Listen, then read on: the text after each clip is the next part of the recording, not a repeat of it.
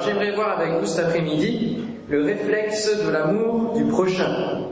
Justement, on va reparler de mon doigt la semaine dernière, donc ça s'est passé samedi dernier, euh, la préparation du concert d'évangélisation avec la jeunesse.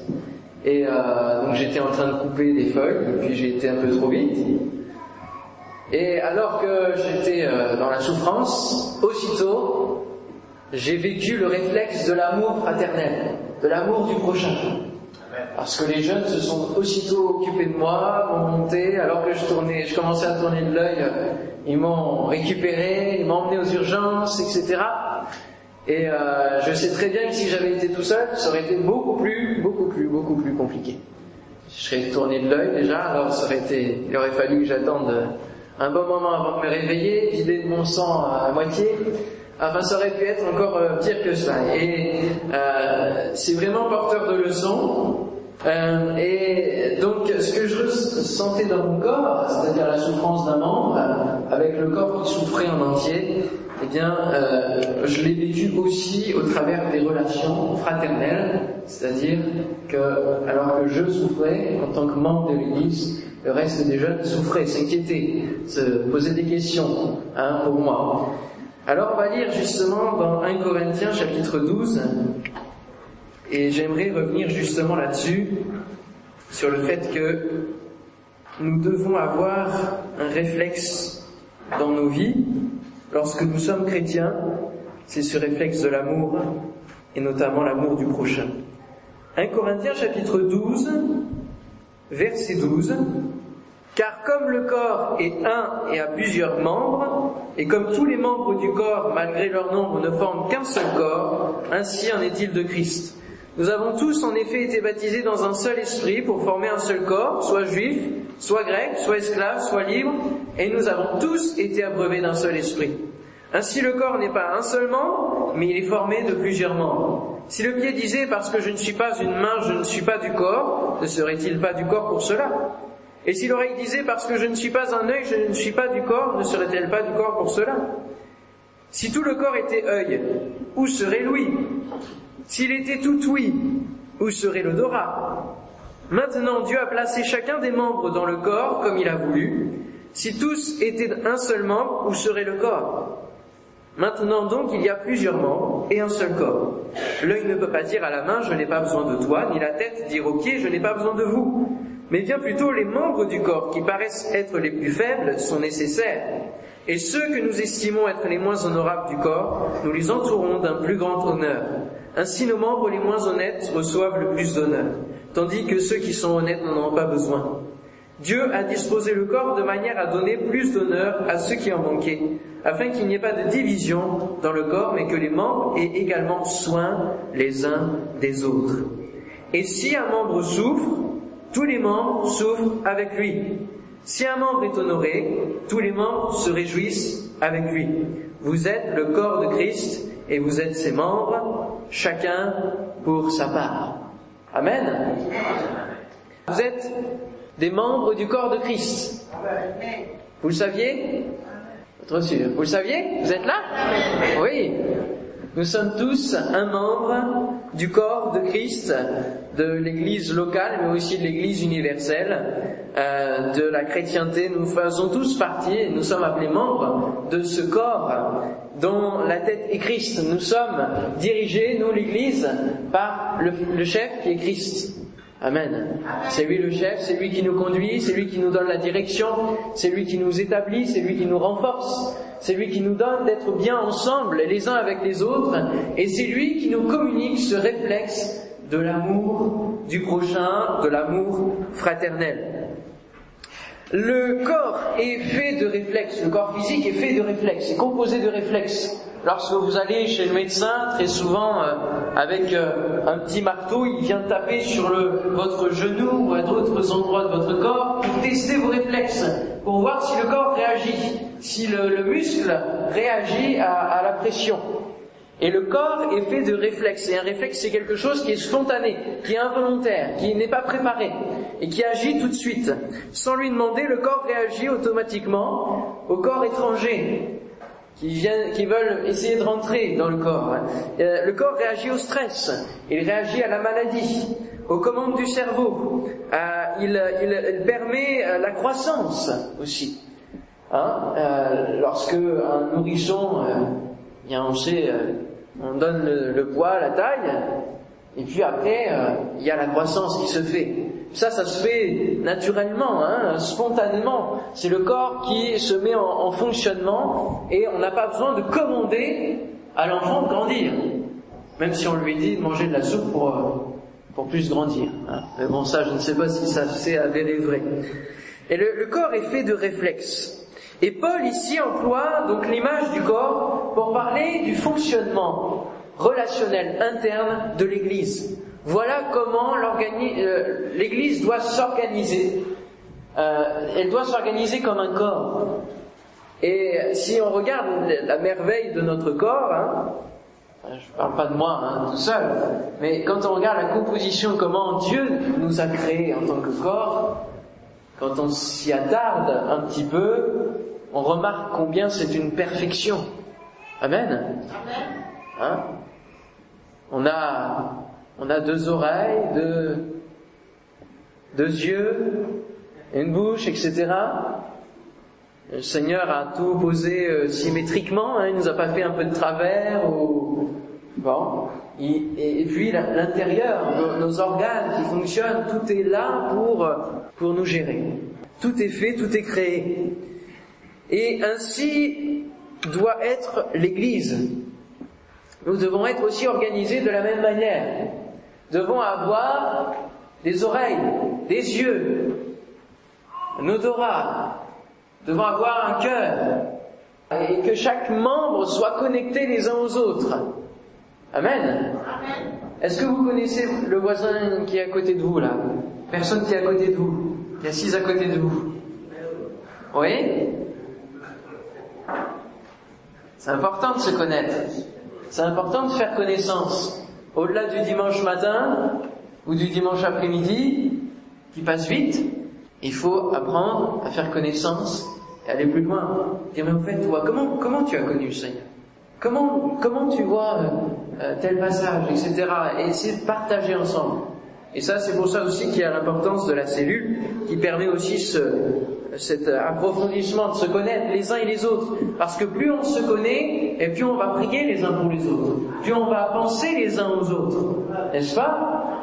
Et plus on va s'aimer les uns avec les autres.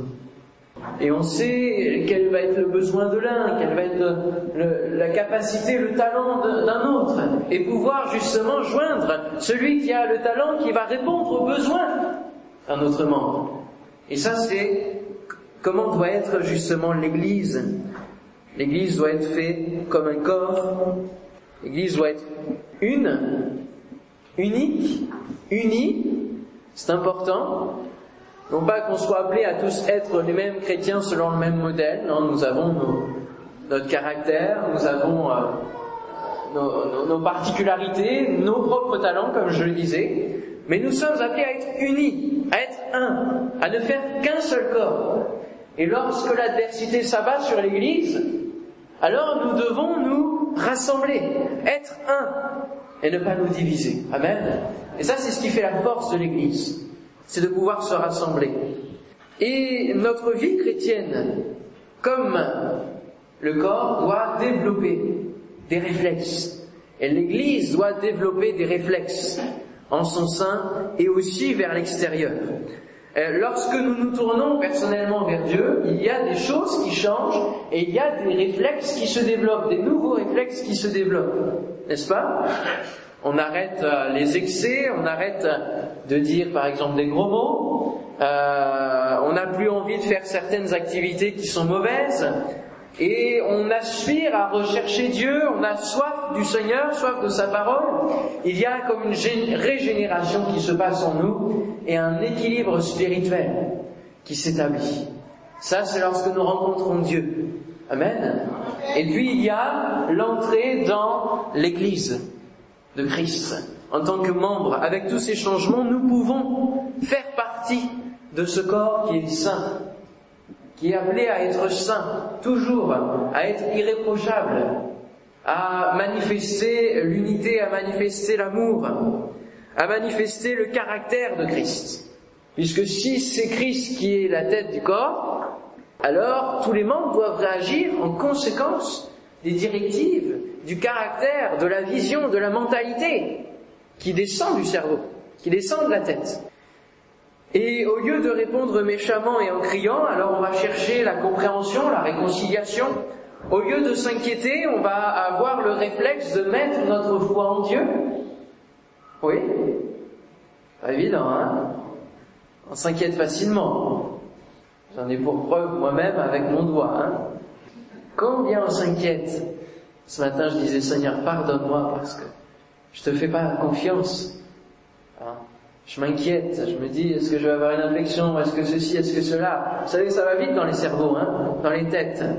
Ah, si Seigneur parfois pouvez couper un peu nos, nos pensées, notre tête, pour euh, que nous puissions simplement nous abandonner entre ses mains et mettre ce réflexe de la foi en Dieu, de manifester la foi en Dieu.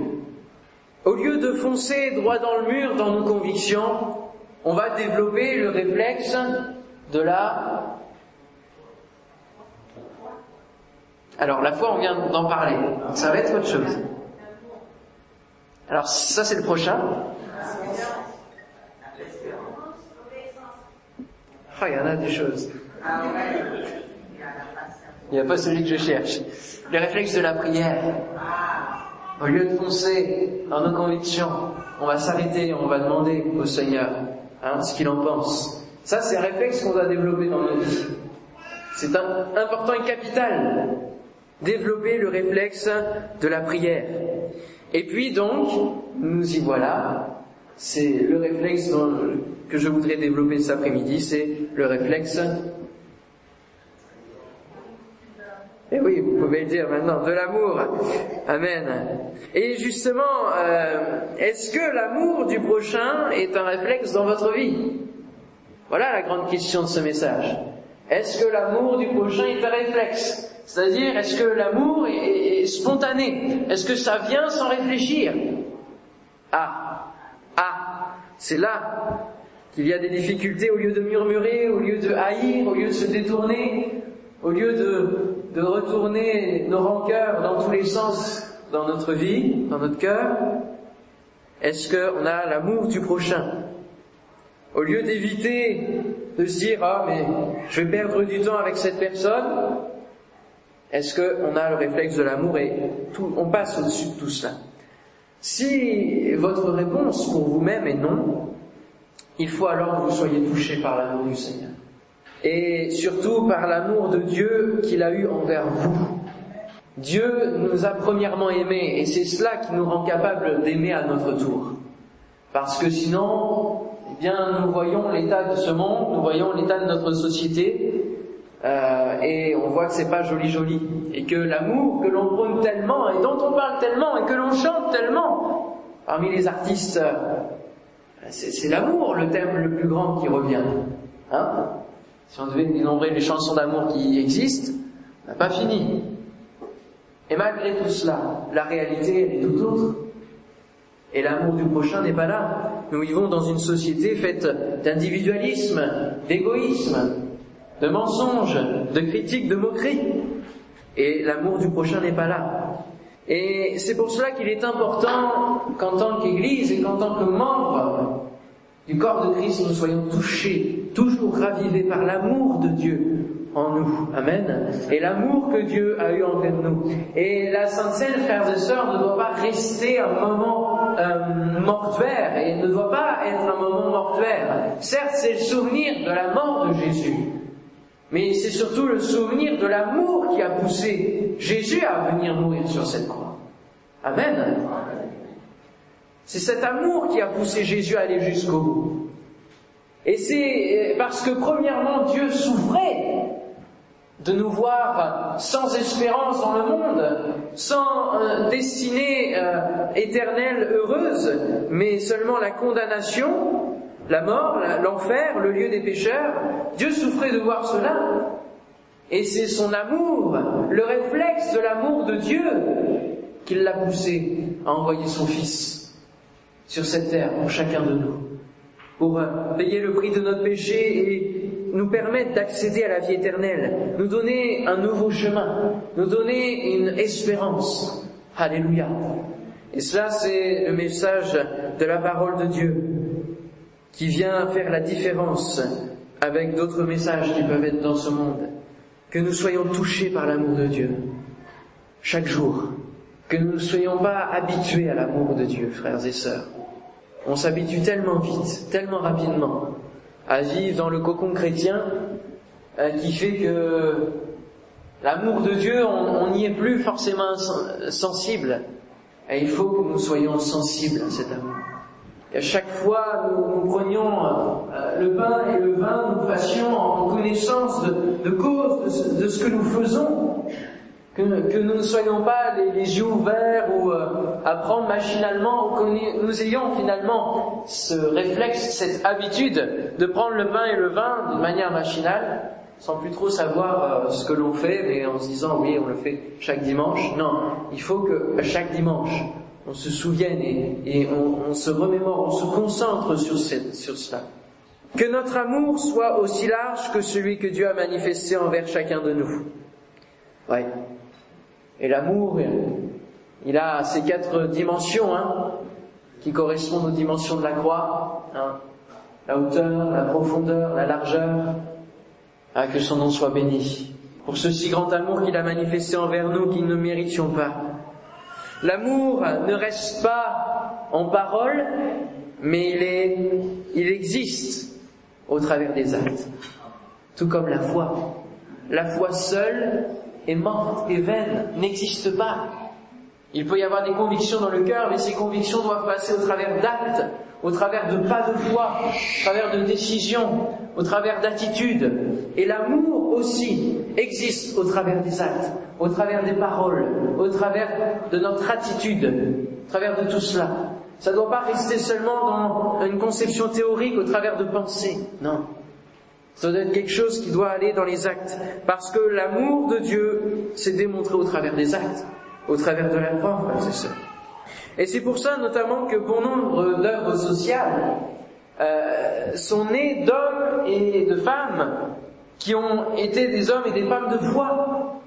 Beaucoup d'œuvres existent, d'ONG existent dans ce monde et sont créées aussi par des gens qui ne croient pas en Dieu.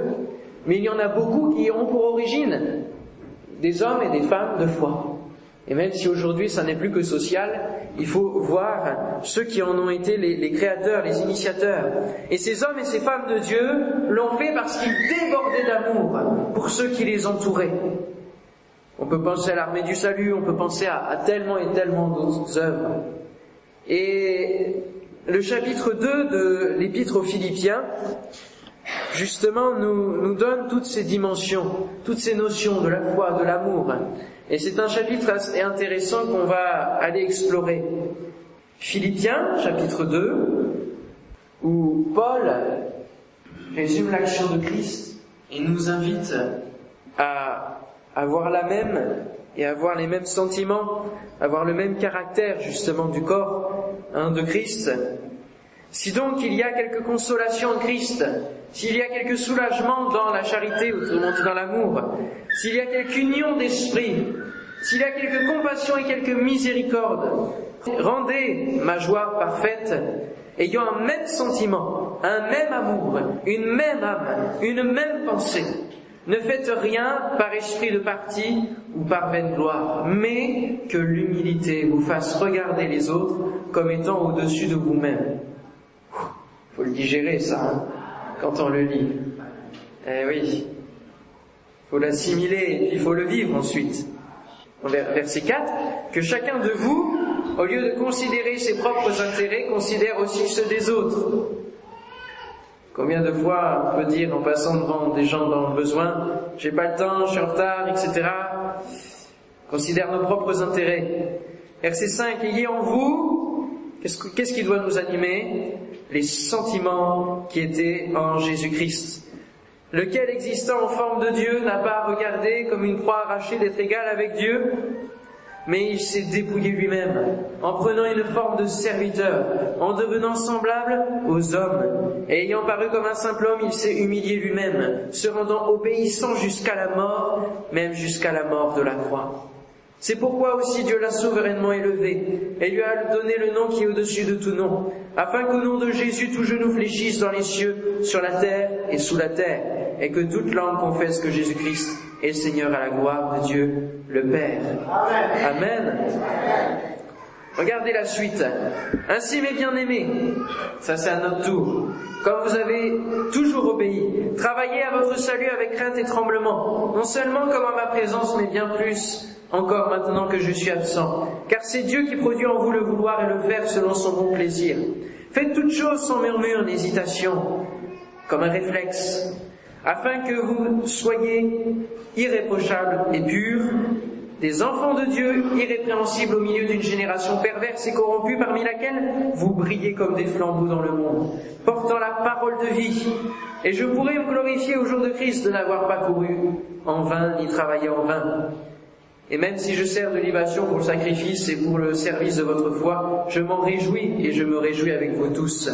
Vous aussi réjouissez-vous de même et réjouissez-vous avec moi. C'est quand même paradoxal que ce soit celui qui soit emprisonné pour la foi qui euh, soit en train de dire euh, à, à l'Assemblée réjouissez-vous avec moi. C'est le summum de l'amour du prochain. Paul était rempli de cet amour de Christ de cet esprit de, sacrifice de Christ. Parce que l'amour réel ne va pas sans sacrifice finalement. Et on se rend compte au travers de, ce passage que si on passe peut-être par des sacrifices sur cette terre, en pratiquant l'amour du prochain, ce n'est que bénéfique pour nous parce que Dieu a souverainement élevé Jésus-Christ. Et alors, à l'heure où il viendra nous chercher, ce même Dieu nous élèvera aussi. Amen. Alléluia. Alors que nous puissions arrêter de considérer nos petites existences euh, comme étant tellement importantes qu'on n'a pas le temps de s'occuper des autres. Et alors ce qui va nous faire gâcher notre vie, et ce qui va faire que dans les cieux, comme l'a dit déjà plusieurs fois le pasteur Didi, on va se retrouver avec une cabane, hein, qui peut être vite soufflée. Non, frères et sœurs, construisons notre maison éternelle, notre demeure éternelle, en pratiquant l'amour, en ayant ce réflexe de l'amour du prochain. Amen. Faisons-le dans l'humilité, sans se glorifier de ce que nous faisons. Parce que Jésus-Christ le dira, et c'est ce que j'ai lu ce matin, si vous aimez ceux, qui vous aiment, qu'est-ce que vous avez fait de, beau? Rien. Si vous saluez euh, ceux, ceux qui vous entourent, le monde le fait. Le monde fait certaines choses. Vous ne pouvez vous glorifier de rien, d'avoir fait rien de, plus d'extraordinaire. Alors que Dieu nous appelle à justement aller plus loin, à manifester l'amour du prochain en allant plus loin, en montrant une différence dans ce monde. Ce sont donc toutes ces choses que nous devons trouver dans l'Église et dans la vie de celui qui se dit chrétien. Nous devons trouver cet amour aussi en dehors de l'Église en tant que bâtiment. Parce que nous sommes l'Église. Et un corps, ça bouge. Amen. Ça reste pas coincé. Amen. Ça bouge, ça sort, ça, ça, ça marche. Ça va dans un endroit et puis dans un autre. Et nous aussi, nous devons, là où nous allons, toucher par l'amour que nous avons en nous. Alléluia. Nous ne devons pas seulement donner une apparence que nous avons l'amour du prochain au travers de nos frères et sœurs, parce que ça c'est assez facile finalement, on se connaît bien, on est ensemble, il n'y a pas trop de gêne. Hein. Mais quand on s'attaque à les difficultés de la rue, à manifester l'amour du prochain dans la rue, dans, au travail, etc., euh, lorsque nous voyons qu'il y a un collègue de travail qui rentre à pied et que, bon, même si ça nous fait un détour, on pourrait le ramener, n'est-ce pas? Ça c'est plus difficile à mettre en place. Ça nous incombe plus, ça, ça nous, nous porte plus. Pourtant, ça devrait être le même réflexe. Parce que si vous êtes capable de le faire pour un frère ou une sœur, il faut que vous soyez capable de le faire pour votre prochain, tout simplement. Alors, c'est un réflexe qui vient du cœur. Et la meilleure image euh, de, de l'amour du prochain, c'est l'image du Samaritain, de la parabole du Samaritain. Et il faut que nous soyons tous comme le Samaritain, qui lui n'a pas réfléchi, mais a mis en action directement le réflexe de l'amour, sans considérer la race de cet homme, sans considérer l'impureté de cet homme, qui était à demi-mort, qui avait des blessures, sans, sans regarder. Il a, il a été animé par la compassion. Et l'amour qui est en nous produit la compassion qui va produire l'action. Amen. La compassion, c'est souffrir avec, hein, en latin. Souffrir avec, c'est vraiment se mettre en action. Je ne peux pas seulement compatir avec nos mots, avec une consolation de parole. Il faut que nous souffrions en, en mettant en action. Son cœur d'amour s'est rempli d'une compassion qui l'a amené à l'action. N'a pas considéré le statut de cet homme, ni sa race, ni son impureté, encore moins les raisons pour lesquelles il se trouvait dans cet état. Il n'a pas commencé à le questionner. Mais non, il était à demi-mort, il ne devait pas être dans un état joli pour pouvoir savoir ce qui s'était passé. Non, il a commencé directement à agir. Luc 10, 33. Mais un Samaritain qui voyageait étant venu là fut ému de compassion lorsqu'il le vit. Et c'est pour ça aussi que le réflexe de l'amour doit, doit s'accompagner et, et motiver en fait par ce que l'on voit aussi. Et il faut que nous arrivions à discerner aussi les besoins de ceux qui nous entourent. Que ce soit par nos yeux physiques, mais aussi par notre compréhension des choses. Au travers d'un discours, au travers de, de l'attitude du prochain, ça peut révéler des besoins intérieurs qui ne sont pas dits et auxquels nous pourrions répondre avec la manifestation de l'amour. Notre amour ne doit pas être à mesure différente selon qui est devant nous aussi. Eh oui, parfois nous permettons la possibilité de choisir de qui nous allons aider, parce que ce sera plus ou moins facile. Et si la compassion vient plus facilement envers ceux qui sont démunis, nous devons aussi nous réjouir et manifester de l'amour envers ceux qui réussissent et ceux qui sont honorés déjà comme on l'a lu dans le premier texte. Il suffit pas seulement de manifester l'amour quand on, on a, euh, quand on est en position d'être finalement supérieur, parce qu'on vient en aide à quelqu'un. Mais il faut aussi manifester l'amour quand on voit que quelqu'un fait mieux que nous. Et alors l'encourager, le féliciter, le bénir. Amen. Et manifester aussi l'amour du prochain dans ce sens. Parce que sinon, si, si on ne fait que, que dans, dans l'aide au prochain, on va avoir tendance à se glorifier. Mais il faut aussi que ce réflexe de l'amour puisse aller dans l'encouragement de ceux qui font mieux. Ça, c'est moins facile, mais il faut qu'on y arrive. C'est un apprentissage. Mais sachons que chaque démonstration de notre amour marquera d'une manière indélébile la différence dans notre société. L'amour divin en nous va marquer les gens. Soyez-en sûrs. Soyez-en sûrs, frères et sœurs. Ça me rappelle que j'étais au lycée, je devais être peut-être en première ou terminale, et euh, bon moi j'ai une, facilité à parler avec les gens qui sont plus âgés que moi. Oui, ça se voit. euh, plus qu'avec ceux qui sont de mon âge. Bon, ça c'est Seigneur, c'est toute chose. Et euh, ce qui fait que j'ai pu m'occuper euh, j'ai pu euh, être dans une maison de retraite à m'occuper de, la bibliothèque pendant trois ans, justement pendant cette période de lycée. Et ça, ça a marqué aussi les gens, les, soignants qui étaient là, pour voir ma motivation et, mon cœur aussi au travers de, de cette expérience. Et donc au lycée, il y avait euh, une documentaliste et puis une aide documentaliste, euh, donc dans ce qu'on appelle le CDI, autrement dit la bibliothèque de, du lycée. Et je, je, conversais très régulièrement avec ces personnes-là. Euh, et euh, parce que bah, on avait l'occasion d'y aller assez régulièrement, hein, le lycée c'est tous les jours. Et il est venu un moment donné où l'aide documentaliste a perdu euh, l'un de ses parents. Alors je, je sais plus si c'est le père ou la mère. Et ça, ça m'a tellement, j'ai été touché par cette souffrance. Et je me suis dit, mais qu'est-ce que je peux faire pour lui témoigner l'amour de Dieu et, mon affection par rapport à, ce drame qu'elle vivait, à ce deuil qu'elle vivait? Comment moi, en tant que lycéen, je peux manifester euh, l'amour du prochain envers cette personne qui certes me connaît, mais euh, voilà, ça va pas plus loin. Et alors le Seigneur a, et c'est là où il faut écouter aussi la voix de l'Esprit, parce que c'est l'Esprit qui répond en nous l'amour de Dieu dans nos cœurs. Parce qu'il nous donne de manifester cet amour avec intelligence. Amen. Et il nous donne de voir les occasions dans lesquelles nous pouvons manifester cet amour.